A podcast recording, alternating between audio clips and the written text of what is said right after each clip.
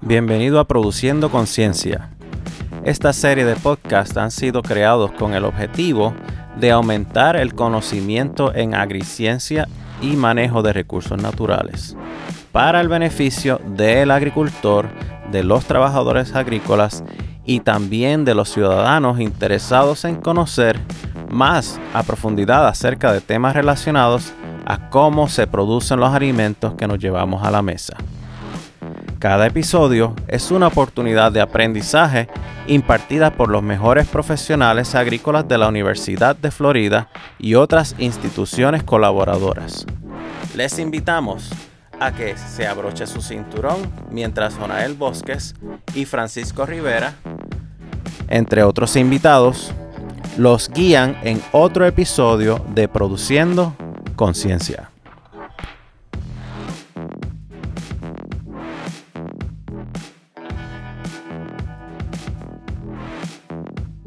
Esto es Produciendo Conciencia, edición café. Saludos a todos, hoy tenemos un programa muy interesante. ¿Sabías que el café es uno de los productos que más se consumen en los Estados Unidos y el segundo producto que más se mercadea? ¿Alguna vez te has preguntado dentro del supermercado los diferentes tipos de café que están disponibles, ¿cuál es la diferencia entre uno y el otro? Pues para hablar sobre ese tema tenemos a José Ramos, es un agente agrícola y parte de un grupo de personas especializadas en esta área del café. Así que José, bienvenidos, estamos sumamente contentos de poder hablarle al consumidor todas esas diferencias que es posible que su paladar no puedan diferenciar porque no han prestado atención a esos detalles que tú nos vas a hablar hoy.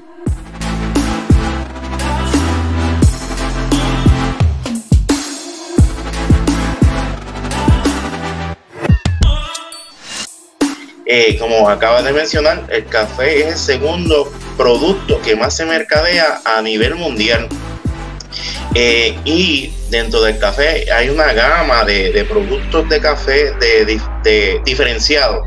Y cuando me refiero a cafés diferenciados, son cafés que son distintos a lo que, acostum a lo que acostumbramos tomar diariamente y a lo que vemos en el mercado.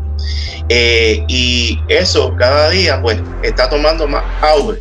Y en las tiendas que son un poco más especializadas de café es donde vemos cafés diferentes.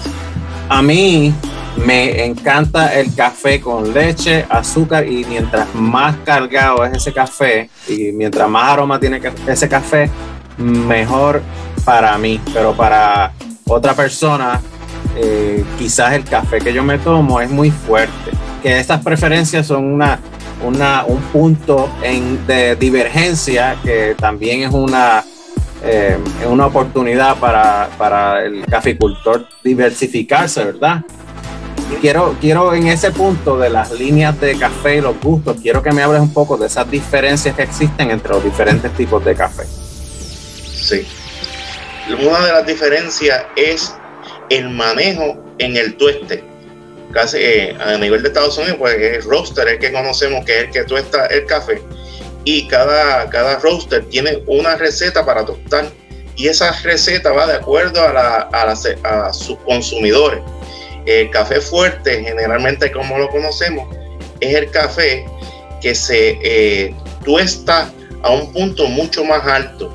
Eh, y ese café es el que se utiliza para trabajar con leche en la, en la forma tradicional.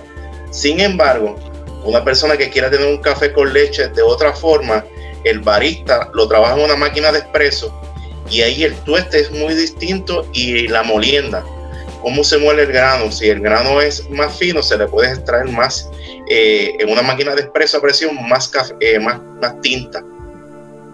Entonces mi, mi pregunta ahí eh, me parece interesante. Entonces, ¿cuál es la diferencia entre los tipos de tostados y los tipos de café? ¿Es lo mismo o son cosas diferentes? Son, ahí hay cosas diferentes. Uno puede tener un, mismo café cosechado de la finca que sea del mismo lote y ese café si se le cambia el punto de tueste va a tener sabores diferentes. También va el tipo de preparación que quiera el, consumidor. Si el café va a prepararse en una cafetera normal de drip, pues eh, el tueste, si va a ser un café que es para tomarlo negro y poderlo apreciar así, el tueste tiene que ser un tueste claro, que llegue a un color, un marrón, pero que no llegue a un color negro. Para eso ya hay unas escalas establecidas. Ese café se, lo, se puede apreciar más negro y el consumidor lo podría tomar, no tendría que utilizar ni azúcar, porque podría sentir mejor la, lo que es la bebida. Si ya tú lo quieres para trabajarlo eh, que sea más con leche, este, pues todo este tiene que ser un poquito más oscuro. Para Yo te voy a hacer una pregunta personal ahora, ya que estamos hablando de ¿cómo a ti te gusta tomarte tu taza de café?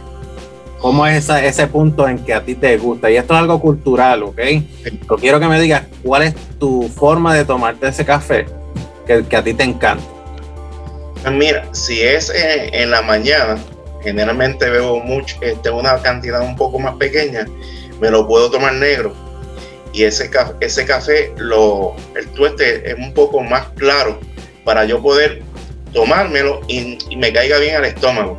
Generalmente tuestes oscuros tienden a dar también un poco de, acidez en el estómago.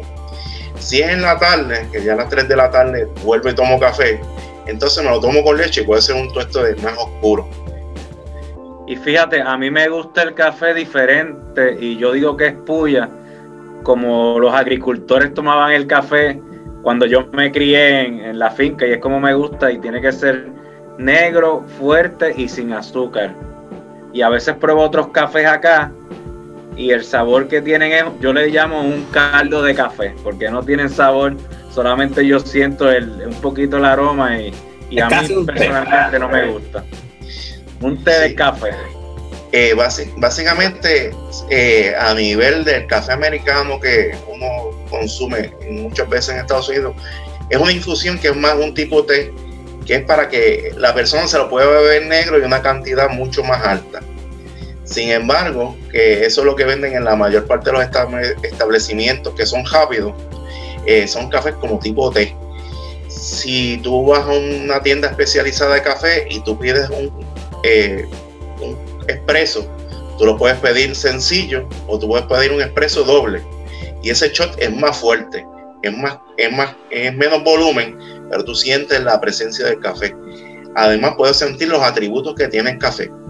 Porque atributos uno puede sentir algo de dulzura cuando el café es de una calidad mejor, aunque no tenga azúcar. Tú hablaste que hay diferentes tipos de café. Yo quisiera saber cuáles son esos diferentes tipos de café y yo cogí algunos cursos de café y recuerdo que no todos los cultivares o no todas las semillas de café tienen el mismo contenido de cafeína.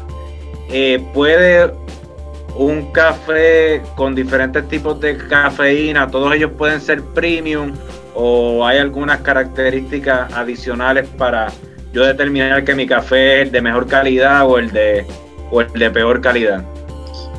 Ah, traiste, un punto sumamente importante. Eh, los contenidos de cafeína van a variar en los cafés y principalmente a nivel comercial hay tres especies de café. Está la, especie que se conoce como Cofea libérica, que es un árbol que es bastante alto, eh, tiene, tiene cafeína, tiene el Cofea, estoy hablando en términos un poco científico está el, cofea canéfora, que se viene siendo lo que se conoce como robusta. Ese es el más cafeína que tiene. Y están los cofeas arábicas. Muchas veces los consumidores cuando ven en la etiqueta ven café arábico. Pero dentro del café arábico hay un montón de subdivisiones de variedades. Eh, cuando son cafés especiales, generalmente dice el tipo de variedad. Es una variedad de los arábicos. Hay una percepción que tuvo por muchos años que el mejor café es el arábica y en sí el mayor grupo de los cafés mejores son los arábicas Pero se ha dado, se ha roto ese paradigma. Ya en Brasil tienen café robusta, que es otra especie, con buenas tasas.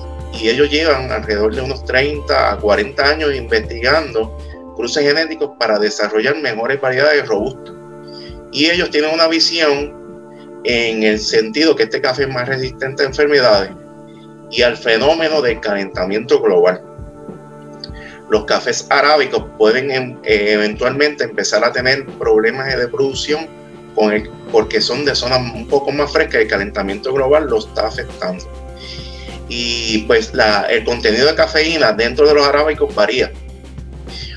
Otro boom que ocurrió es que hay una enfermedad que le da el café y hay unos híbridos entre robusto y arábico. Y al principio se pensaba que no daban buena tasa de café. Y ya se ha visto que hay variedades que son con híbridos entre robusto y arábico que dan excelente tasa de café también, con buena. Y la cafeína es un poco más baja, a veces está en un, en un 1.5% y demás, pero eh, dan buena tasa. Y todo eso depende de la región donde se produzca el café altura y factores agronómicos. Entonces, José, ¿cuáles son los tres tipos de café que hay en el mercado? Pues los tres tipos de café son el café especial, café premium y café comercial. El café especial hace unos 10 años atrás también se conocía como café gourmet. Lo que es café gourmet y lo que es café especial vienen siendo sinónimos. Pero se amplió ese sinónimo porque un café especial es que puede tener unos orígenes específicos de unas zonas. Ese café especial, para darle la categoría especial, tiene que pasar por un panel de catadores. Y el catador es el profesional que está capacitado para emitir juicios sobre un café. Generalmente esos profesionales trabajan en un grupo o un panel de tres mínimos, cinco o siete y hay unas reglas que son estándar, que básicamente estas reglas ya están a nivel internacional y, vienen de la Special Coffee Association. Esas reglas son iguales para todos los catadores en, el mundo. Pues las tres categorías que se clasifican en café en especial, lo que antes se conocía como gourmet, premium y cafés comerciales. El café comercial pasa por un proceso de catación que el mínimo de puntaje es 80 puntos. Eh, el premium tiene un proceso de catación que va desde 79 hasta 70 puntos. Lo que es de 69 hacia abajo es un café que es comercial, que posiblemente eso es lo que consigamos en los supermercados, el café comercial. Lo que lo, el premium y el especial pues ya es diferenciado y mayormente está en los coffee shops. A mí mi mamá siempre me decía de que yo era especial, o sea que yo soy gourmet. gourmet? Lo, más, lo más bajo que hay, 69 para abajo. vamos, vamos a la pregunta siguiente. Hablamos un poco acerca de los factores ambientales y cómo estos afectan la calidad de ese café, el sabor, la composición. Quiero que me hables un poco acerca de esto, porque esto es una ciencia y ah, por la mañana yo me bebo el café, eh, me, lo, me lo disfruto, pero no mucha gente puede apreciar lo complicado que es beberse, que ese café tenga el sabor que yo quiero.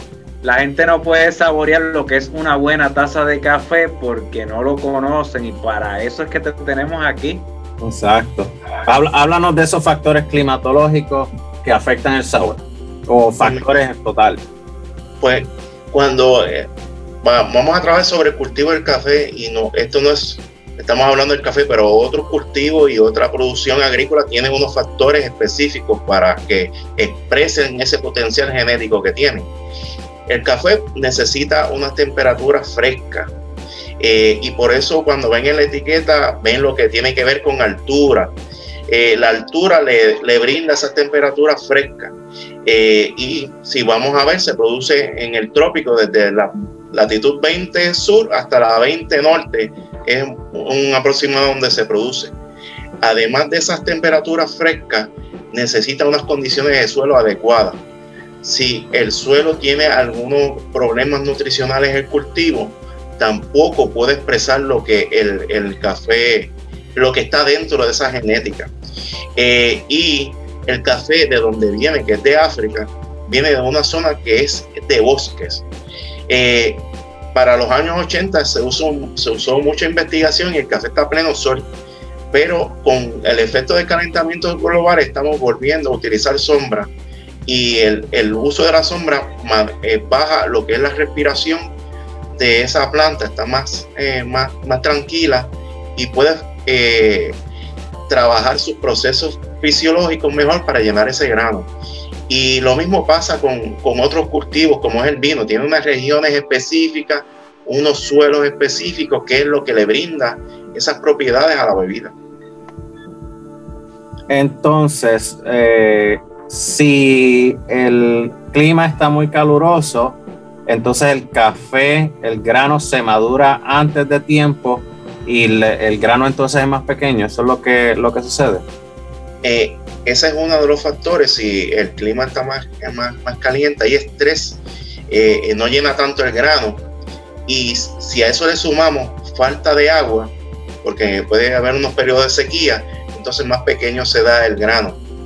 Y no, no llena ese, ese grano cuando pasa otro proceso de tueste, el grano tiene poca densidad y no tiene esos compuestos internos que es lo que da el sabor. Ya hablamos que hay diferentes tipos de café. Yo me imagino que cada uno de esos cafés tiene su mercado selecto. Y yo quisiera ahora pensar un poco más desde el punto de vista del caficultor. ¿Cuáles son esas prácticas que ese productor de café que cultiva el café utiliza para que sea en términos financieros sustentable, pero a la misma vez que puedan conservar los recursos naturales o los recursos que tienen en, su finca y los recursos que hay alrededor de esa finca?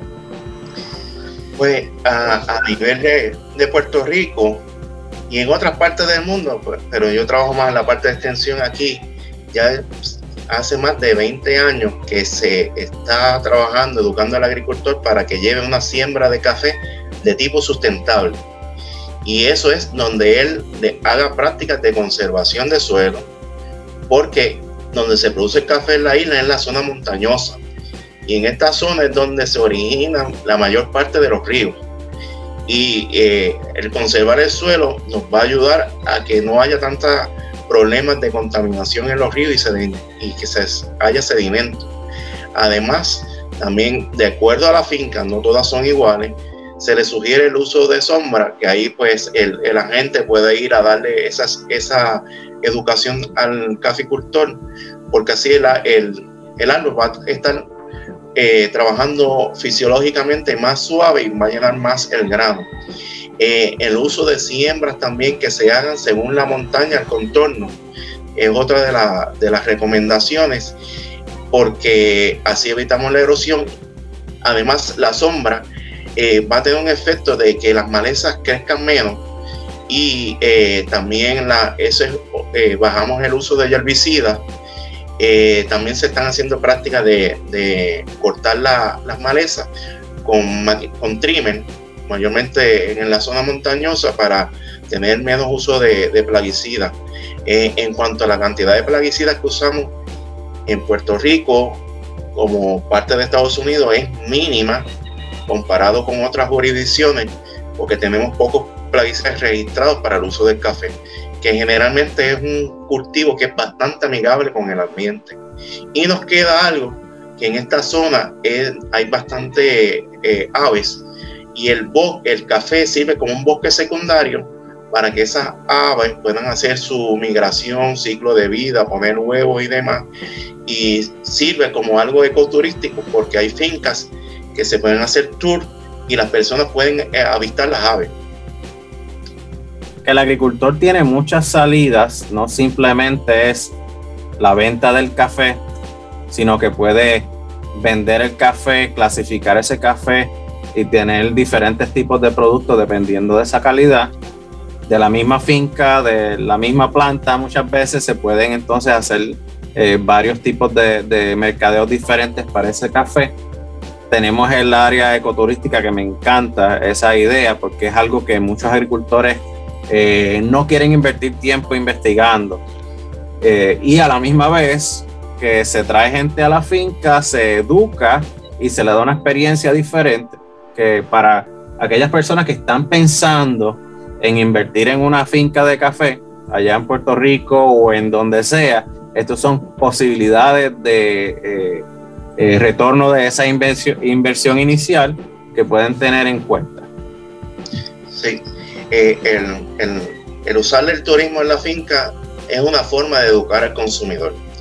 El consumidor llega al supermercado y tiene diferentes percepciones de los productos agrícolas que ven la góndola, porque lo ven la góndola, pero la cadena de producción, de mercadeo y distribución no la comprenden hasta que llegan a la base, que es la finca. De ahí ellos pueden comprender el esfuerzo que tiene ese productor para que su producto llegue. Me parece excelente este tema, José.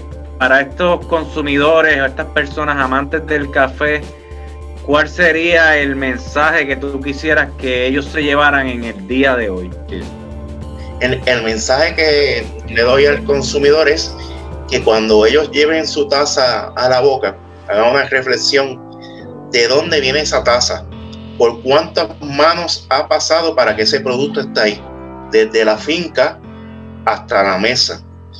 Eso le da un valor porque monetariamente tú estás pagando, pero tú estás eh, dándole vida a esos productores, a esa cadena.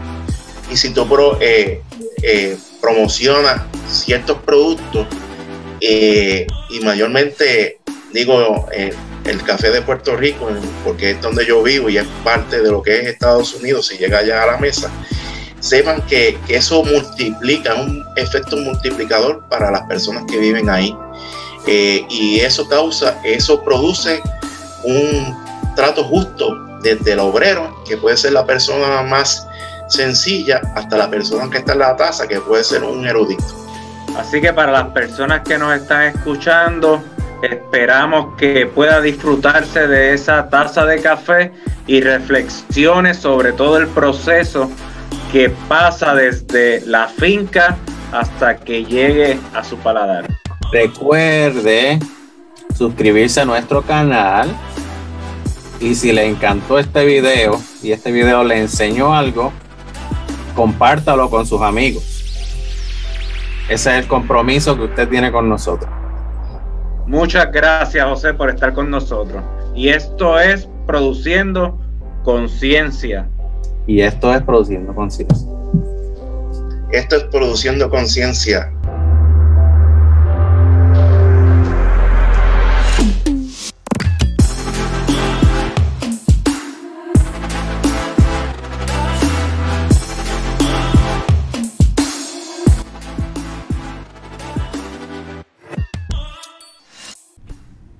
Y esto es Produciendo Conciencia.